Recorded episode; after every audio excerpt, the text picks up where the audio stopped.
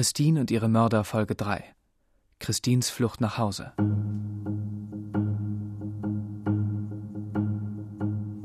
Als Christines Familie im Steakhouse auf Christine und Robin warteten, bekam Christines jüngerer Bruder Patrick von Christines Handy einen Anruf.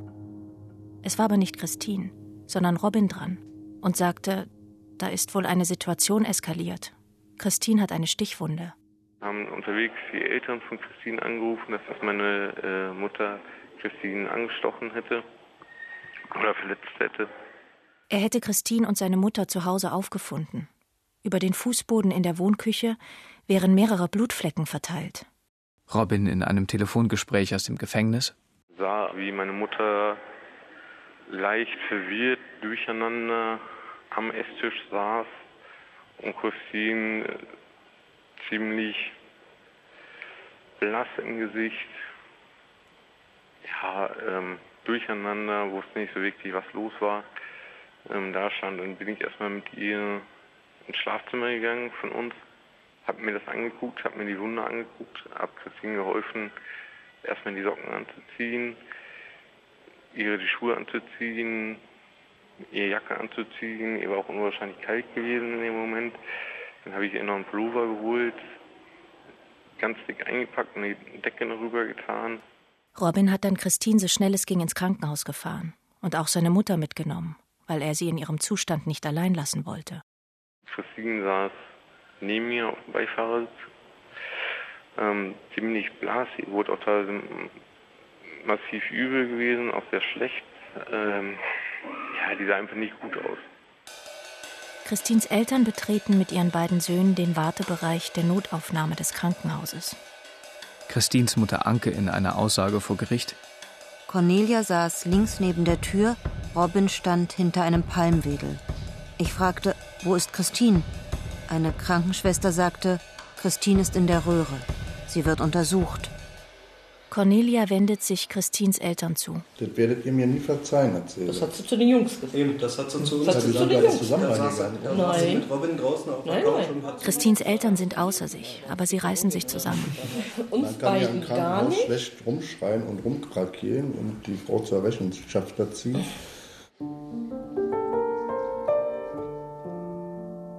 Zwei Monate und zwölf Tage. Christines Mutter Anke in einer Aussage vor Gericht. Eine Viertelstunde später wurde Christine auf einer Bahre an uns vorbeigeschoben. Sie sagte, Mama, alles gut. An der rechten Hand hat Christine eine sechs Zentimeter lange, tiefe Schnittverletzung. Im Rücken wurde sie zwischen Wirbelsäule und Niere verletzt. Hier war das Messer fünf Zentimeter tief in den Rücken gedrungen. Die Wunde an der Hand ist genäht worden. Ein Arzt. Die Verletzung befand sich an der rechten Flanke, nah am Rippenbogen. Niere, Leber, Gallenblase, Dickdarm, Zwölffingerdarm hätten verletzt sein können. Um ein Messer fünf Zentimeter in eine junge Frau hineinzutreiben, muss man schon Kraft anwenden.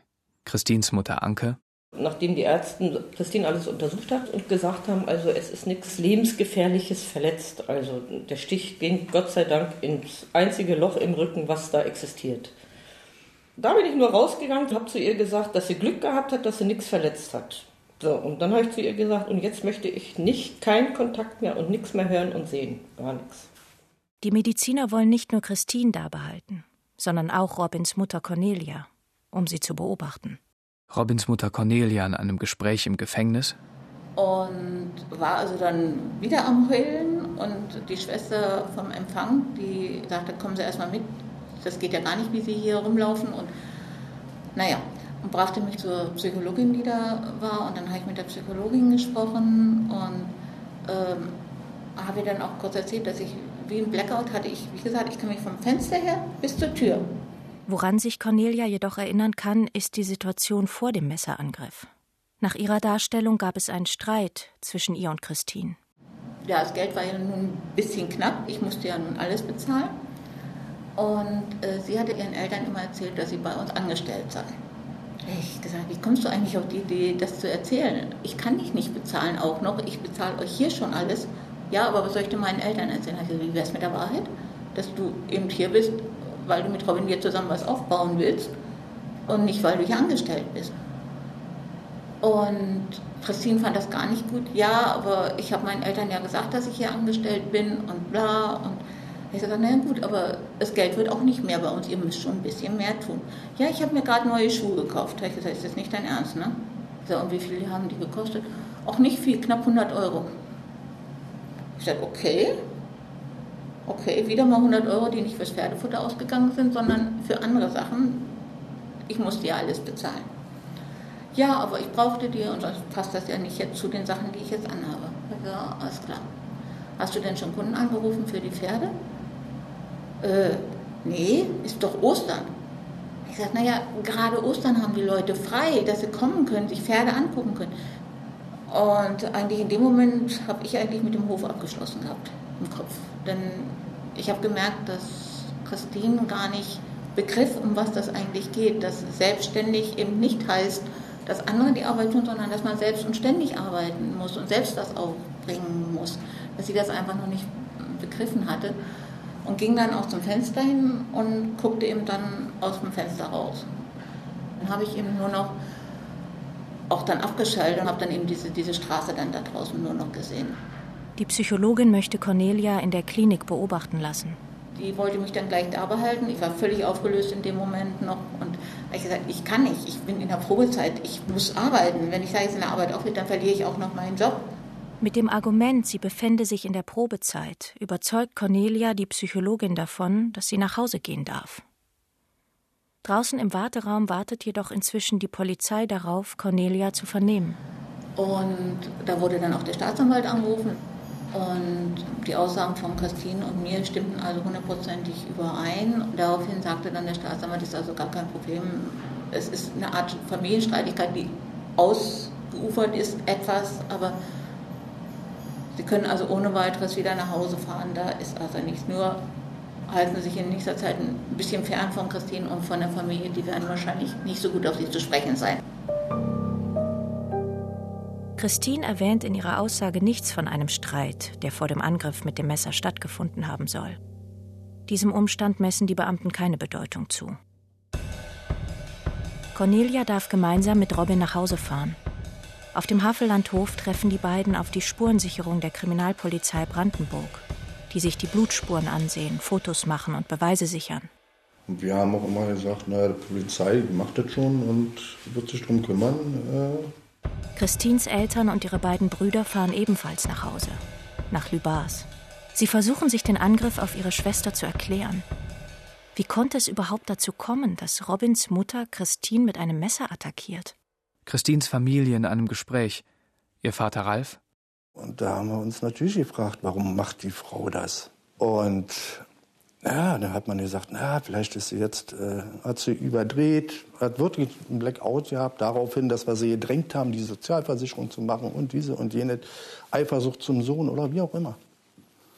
Man hat sich also schon mal ausgesponnen, aber man ist ja nie auf die Idee gekommen, dass die Frau meine Tochter umbringen wollte. Das traut man ja keinem Menschen zu. Ihr Bruder Patrick. Also jeder Hinweis darauf, warum das Ganze überhaupt stattfindet, der lag ja nicht offen da, das wurde uns ja nicht vor den Kopf gehalten und daher gab es für diese Situation an sich keinen Grund. Und jetzt war diese Erklärung für uns am einfachsten zu glauben, weil es gibt, War ja man, man, man glaubt ja nicht an das Nicht. urböse im Menschen. Und das ist dann halt ja, die naheliegendste Begründung, der man auch durchaus Glauben schenken kann. Also ich würde es auch nicht für naiv halten. Man lässt sich gerne blinden, wenn man es will. Es war da nie, herrschte nicht eine Sekunde lang ein Argwohn. Im Jeder, der mit dem Nachhinein. Messer zusticht, der kommt erstmal in Untersuchungshaft. Das war nicht der Fall. Da wurden die Personalien kontrolliert, dann wurde festgestellt, dass er einen Arbeitsplatz Platz hat, einen neuen, und dann wurde sie wieder freien Fuß gelassen.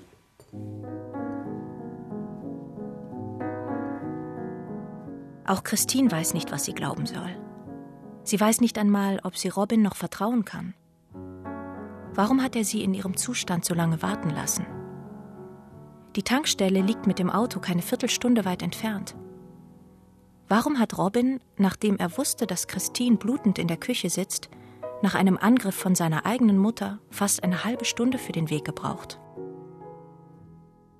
Vier Tage bleibt Christine im Krankenhaus. Robin besucht sie jeden Tag, bringt ihr Sachen und geht mit ihr spazieren. Dann wird sie entlassen und zieht zurück zu ihren Eltern. Christins Mutter Anke wundert sich, warum Christine in der Notsituation nach dem Messerangriff nicht bei ihr angerufen hat. Die gesamte Familie saß doch zu diesem Zeitpunkt im Steakhouse und wartete auf Christine und Robin. Christins Mutter Anke im Gericht. Sie sagte, ich konnte nicht mehr telefonieren, ich konnte euch nicht anrufen. Auch dem Anwalt von Christins Familie, Nikolaus Würz, wird der Vorfall berichtet. Ja, ich habe mich schon gewundert, wie damit umgegangen wurde, denn wenn ein Mensch auf einen anderen mit dem Messer losgeht, das ist ja nicht so ganz ohne. Und dass das so als mehr oder minder harmlose Körperverletzung abgetan wurde, das habe ich eigentlich nicht so ganz verstanden.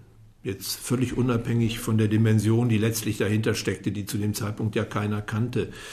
Ich hätte mir schon vorstellen können, dass da die Polizei, die damit befasst war, doch etwas energischer dem nachgegangen wäre, weil es eben einfach nicht so, so, ein, so ein harmloses Delikt war. Ja, das ist so, so irgendwie wie so ein harmloser Verkehrsunfall letztlich abgehandelt worden. Das, das habe ich nicht verstanden zu dem Zeitpunkt.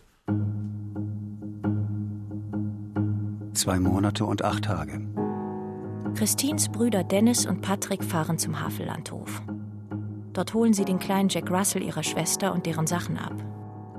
Christine sagt bei der Polizei gegen Cornelia aus und kündigt ihr Arbeitsverhältnis fristlos. Christine ist tief erschüttert. Alles, wovon sie geträumt hat, ist in weite Ferne gerückt. Der Aufbau eines erfolgreichen Reiterhofes und die Beziehung zu einem Mann, der sowohl für Pferde und den Reitsport brennt, aber auch Interesse an einer Familiengründung bekundet hat. Christins Mutter Anke in einer Aussage vor Gericht Christine sagte, nie wieder setze sie einen Fuß auf den Havellandhof. Wenn Robin etwas von ihr will, müsse er nach Lübars kommen. Robin war sehr oft bei uns.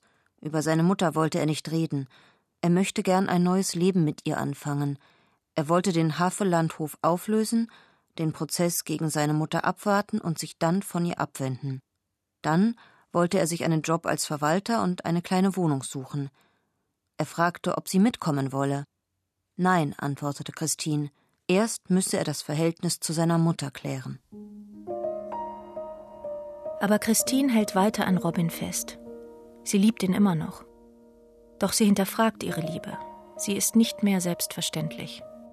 Christine hat doch immer gesagt, er hat eine zweite Chance verdient. Ich liebe ihn immer noch. Ja, und außerdem hat er nicht zugestochen, sondern seine Mutter. Christine geht nun ein bis zweimal in der Woche zur Krankengymnastik. Sie kann aufgrund einer Muskelverletzung das rechte Bein nicht so gut bewegen. Sie erschrickt eine Zeit lang beim Anblick von Messern, auch wenn jemand hinter ihr steht. Ihre Mutter schickt sie zur Psychotherapie. Mach das, sagt sie zu ihrer Tochter. Nicht, dass du immer Angst haben musst. Die Therapie hilft Christine, die viel über ihre Beziehung zu Robin nachdenkt. Christine ist auch in ihrem Stolz verletzt worden. Trotz aller Zweifel hat sie ihren Geliebten und dessen ehrgeizige Pläne immer wieder verteidigt. Doch nun scheinen ihre Eltern Recht zu behalten. Es geht ihr nicht gut. Nicht einmal reiten darf sie. Neben der Psychotherapie sucht sie Unterstützung bei ihren Freunden, bei Nadine, bei Patti und auch bei dem Heulieferant Thomas, den sie vom Goldnebelhof kennt. Ihre beste Schulfreundin Michelle ist gerade von einer Ausbildung aus dem Ausland zurückgekehrt. Christins Freundin Michelle in einer Aussage vor Gericht. Sie schrieb, sie müsse mit mir reden. Noch am selben Tag haben wir uns getroffen. Die Freundin erfährt alles, was Christine weiß. Christine sagte immer, wie glücklich sie vor dem Ostervorfall mit Robin gewesen war. Sie liebt ihn jetzt noch. Sie hatte auch das Gefühl, dass er sie liebt. Aber sie hatte Zweifel. Cornelias Erklärung für den Messerangriff, sie hätte einen Blackout gehabt, glaubt Christine nicht. Christines Freundin Michelle? Christine sagte, ihr sei nie etwas aufgefallen. Vor der Attacke war die Mutter völlig normal. Christine war der Meinung, die Mutter wisse genau, was sie getan hat. Christine war unsicher. Sie möchte Robin die Sache mit seiner Mutter nicht anlasten, aber sie hat schon den Gedanken gehabt, dass Robin mit seiner Mutter unter einer Decke steckt. Sie sagte, sie wäre schön blöd, wenn sie sich trennen würde und der Prozess gegen seine Mutter noch bevorsteht. Sie braucht ihn noch als Zeugen im Prozess gegen seine Mutter. Es klang so, als ob sie die Beziehung gar nicht mehr will, aber aus taktischen Gründen nicht beendet. Auch wenn Christine Robin immer noch liebt, verhält sie sich ihm gegenüber vorsichtiger. Sie vermeidet es, sich mit ihm allein zu treffen, außer in ihrem Elternhaus. Hier fühlt sie sich sicher. Irgendjemand ist immer zu Hause, entweder ihr Vater, ihre Mutter oder die Brüder. Christins Bruder Patrick Sie hat ihn zwar immer noch als ihren Freund betrachtet, aber immer ist es auch so, wenn die sich irgendwo getroffen haben, was sind getrennt in zwei Autos, dann bis zu uns gekommen sind. Also noch nicht mal die Autofahrt hat sie neben ihm gesessen. Gemeinsam mit ihrer Mutter geht Christine zu Nikolaus Würz, dem Anwalt der Familie, um über den Umgang mit dem nicht bezahlten Lohn, den ausstehenden Sozialversicherungsbeiträgen sowie über die Messerattacke zu sprechen. Gemeinsam beschließen sie, eine zivilrechtliche Klage gegen Cornelia einzureichen. Christine zeigt Cornelia außerdem wegen schwerer Körperverletzung an. Die Familienmitglieder besprechen, wie es sein würde, wenn Christine und Robin Kinder bekämen. Wenn Cornelia dann die Oma dieser Kinder wäre. Selbst der befreundete Heulieferant Thomas rät zu einer Trennung, nachdem sie ihm und seiner Frau während eines Grillabends ausführlich von der Messerattacke erzählt hatte der Heulieferant in einer Aussage vor Gericht. Zu meiner Verwunderung hat Christine an der Beziehung festgehalten. Wenn meine Freundin mit meiner Mutter ein Problem hätte, wäre das schwierig für mich. Man hat ja auch gesellschaftliche Verpflichtungen. Christine meinte aber, mit der müssen wir nichts mehr zu tun haben. Noch ein Monat, drei Wochen und zwei Tage. Seit dem Anschlag ist Christine krankgeschrieben. Sie geht weiterhin zur Therapie und verbringt Zeit mit ihrer Familie und mit ihren Freunden. Den Havellandhof betritt sie nicht mehr. Mit Robin trifft sie sich nur noch in ihrem Elternhaus oder an öffentlichen Orten. Ihr Verhältnis zu ihm ist distanzierter. Er spürt, dass sie ihn beobachtet und die Beziehung überprüft.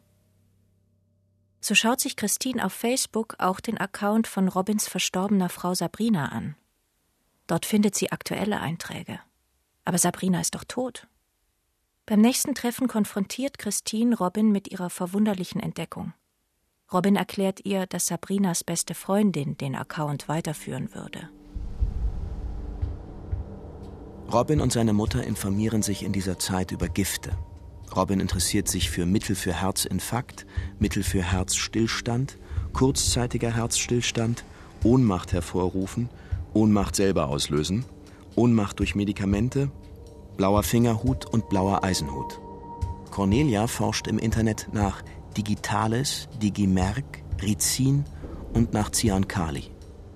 Robin erzählt Christine, eine Tanja habe sich bei ihm gemeldet. Die hätte Interesse an dem braven Wallach Gotha, der auf dem Havellandhof für 12.000 Euro zum Verkauf steht. Tanja, eine schlanke, dunkelblonde 26-Jährige, lebt in einer Kleinstadt in Westfalen. Sie wird von anderen Reitern als lustig, offen und selbstbewusst beschrieben. Sie sei freundlich, rauche und trinke Bier. Tanja investiert all ihr Geld in ihr Pferd. Neben ihrem Job als Fleischverkäuferin geht sie putzen. Ihr Freund Marco hat für dieses kostspielige Hobby nicht viel übrig. Er kennt Tanja von einer ganz anderen Seite. Ja, weil sie immer, so wie ich sie in den sieben Jahren halt kennengelernt habe, immer die Schüchterne war, immer, wenn ihr einer einen Spruch reingewirkt hat, sie immer sofort rot angelaufen oder so, brauchte total lange Zeit, ja. Die Messerattacke auf Christine ist erst wenige Tage her, als Robin sich wieder für kurze Zeit in Westfalen aufhält. In der Stallgasse einer großzügigen Reitanlage mit modernen Boxen trifft er Tanja. Beide haben hier ihre Pferde untergebracht. Tanja fragt Robin, ob er ihr beim Befestigen eines Sportsattels behilflich sein könnte. Robin und Tanja unterhalten sich bei einer Zigarette. Tanja erzählt ihm, dass sie mit ihren drei Geschwistern im Heim aufgewachsen ist. Der Vater habe sie vergewaltigt, die Mutter vernachlässigt und geschlagen. Robin wiederum berichtet ihr von dem frühen Tod seines Vaters und dass er zu seiner Mutter keinen Kontakt mehr hätte. Tanja in einer Aussage vor Gericht. Er meinte, ich soll nicht so traurig sein. Er hat mich zum Lachen gebracht. Er sagte, ich sehe schöner aus, wenn ich lache. Im Mai hatte ich Urlaub, ich bin jeden Tag zum Stall gefahren. Ich hatte gehofft, ihn dort zu sehen. So ist eine Freundschaft entstanden. Am 20. Mai ritt er das Pferd einer Freundin beim Turnier und fragte mich, ob ich mitkomme. Ich konnte gut mit ihm reden. Er wollte mir Reitstunden geben, wollte mir zeigen, wie man es besser machen kann. Wir sind uns näher gekommen, haben unsere Handynummern ausgetauscht. Ab dem 24. Mai sind wir zusammen gewesen. Ich war überglücklich. Tanjas Freund Marco bekommt von all dem nichts mit. Also ich hatte ja eigentlich so viel Vertrauen. Ich war, glaube ich, sieben Jahre mit ihr zusammen. Die hat ja alles, Bankkarte hatte sie von mir, konnte sie machen, was sie wollte. Ja, dann äh, sagte sie mir, meine Schwester, hör mal, hast du die Tanja gesehen? Die hat sich geschminkt. Ich sag, und? Das macht die sonst nie. ja? Ja. Ich sag, ja, und? Meinst du, die hat irgendwas am Laufen? Glaube ich nicht. Das ist Tanja, die schüchternste Person auf der Welt. Tanja und Robin sind nun ein Paar. Jedenfalls aus Tanjas Sicht. Robin bestreitet das später. Robin in einer Aussage vor Gericht. Wir haben ein bisschen miteinander geflirtet und uns auch mal abends zum Essen und zum Reden getroffen. Christine weiß nur, dass Robin weiterhin regelmäßig nach Westfalen fährt und dort Turniere reitet.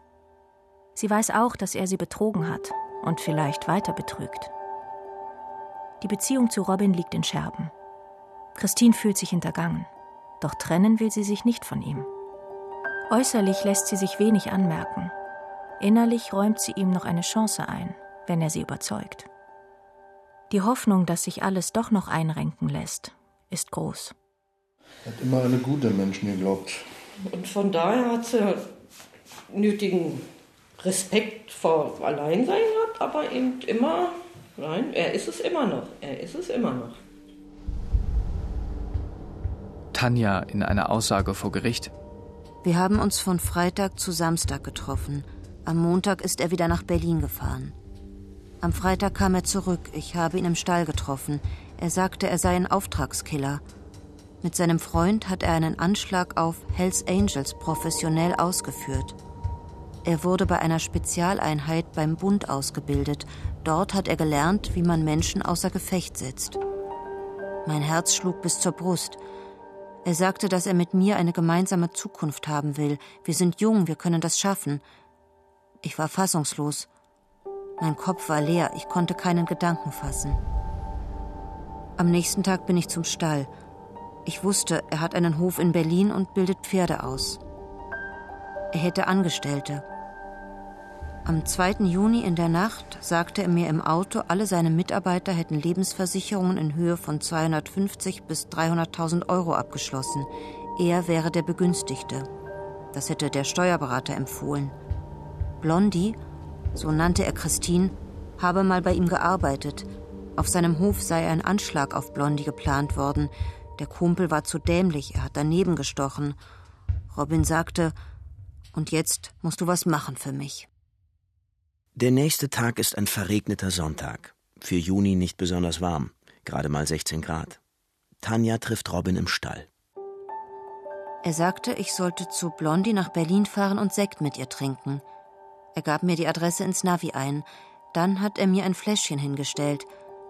Ich wusste nicht, was in dem Fläschchen ist. Ich fragte auch nicht nach. Robin sagte, es ist aus der Apotheke. Ich dachte, das kann da nicht so schlimm sein. Ich habe nachgegeben. Tanjas Freund kann sich überhaupt nicht vorstellen, wie Robin Tanja dazu bringt. Als ich sie kennengelernt habe, ähm, habe ich vier Monate, glaube ich, gebraucht, bis ich halt mit ihr zusammengekommen bin. Also sehr schwieriger Weg war das gewesen. Musste man schon echt dranbleiben, weil sie halt gar keinen Bock irgendwie auf Typen hatte. Und deswegen hat mich das von Anfang an stutzig gemacht. Wie hat der es geschafft, in der kurzen Zeit das so schnell hinzukriegen, dass die so eine Sache mit irgendjemandem abzieht? Das ist nicht Tanja so. Tanja verabredet sich mit Christine auf einer McDonalds-Raststätte bei Berlin. Sie bekundet echtes Interesse an Robins Pferd Gotha. Endlich zeigen Robins Bemühungen Erfolg. Endlich soll das erste Pferd verkauft werden. Dabei will Christine gerne behilflich sein. Mindestens 10.000 Euro soll die Käuferin für den Wallach zahlen. Christines Freundin Michelle in einer Aussage vor Gericht. Christine hat sich sehr über diese Pferdekäuferin gefreut. Tanja sagte, ihr bringt es nichts, wenn ein Mann ihr vorreitet, weil sie das nicht nachreiten könne. Tanja wollte immer, dass Christine ihr das Pferd vorstellt. Christine wollte den Havelandhof nicht mehr betreten. Deshalb trifft sich Christine mit der möglichen Pferdekäuferin Tanja auf einem Parkplatz. Sie unterhalten sich über das Pferd, wie es sich reitet und springt. Tanja holt eine Flasche Sekt aus dem Auto. Sie gießt das Getränk in die dafür mitgebrachten Becher. Tanja? Ich habe die Tropfen in den Becher geschüttet. Die beiden Frauen stoßen darauf an, dass Tanja das Pferd kaufen möchte. Tanja? Sie hat genippt und gesagt, dass ihr der Sekt nicht schmeckt.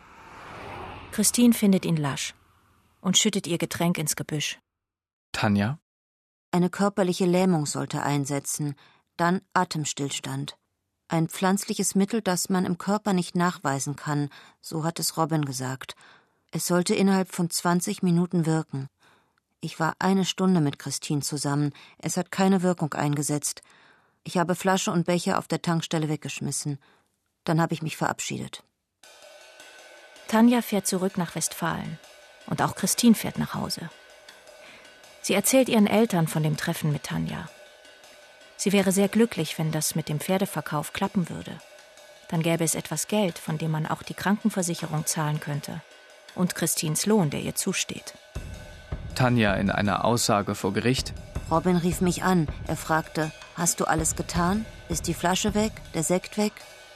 Ich sagte, dass Christine nicht ausgetrunken hätte, weil es ihr nicht schmeckte. Er meckerte. Am nächsten Tag unterhält sich Christine mit ihrer Mutter.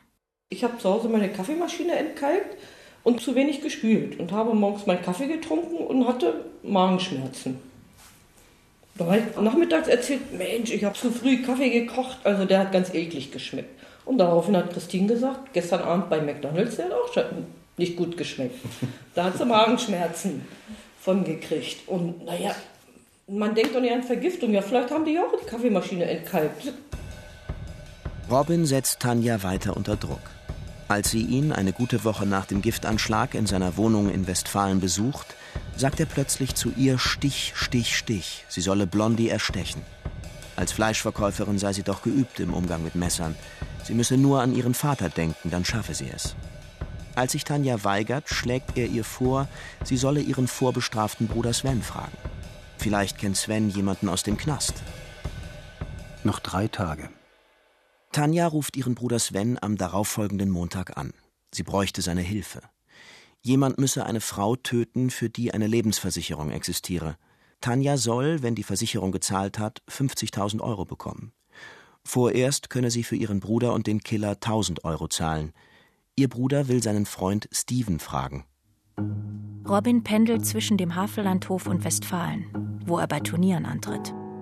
Ein Pfleger kümmert sich in seiner Abwesenheit um die Pferde auf dem Havellandhof. Der ruft ihn an jenem Montag an und berichtet ihm, dass ein Stutenfohlen gestürzt sei und sich kaum noch bewegen könne. Robin fährt sofort zu dem Tier, das seiner angeblich verstorbenen Frau Sabrina gehört. Er holt einen Tierarzt. Der sieht noch Hoffnung. Als es dem Fohlen am Dienstag nicht besser geht, soll es am nächsten Tag operiert werden. Noch ein Tag. Robin parkt sein Auto vor der Post in Lübars. Christine holt ihn mit ihrem Auto ab. Als sie zu Hause ankommen, ist es halb zehn. Christines Vater begrüßt beide. Dann geht Robin auf ihn zu.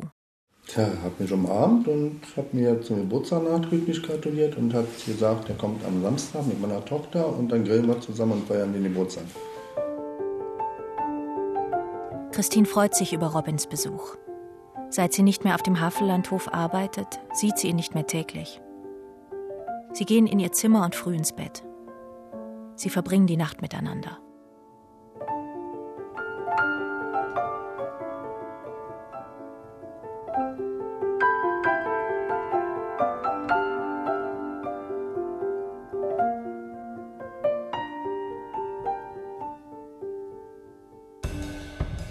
Christine und ihre Mörder.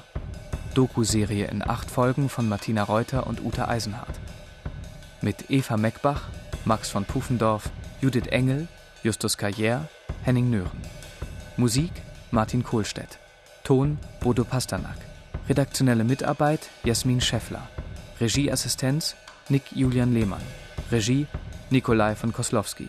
Dramaturgie und Redaktion Jens Jarisch. Eine Produktion des Rundfunk Berlin-Brandenburg 2018.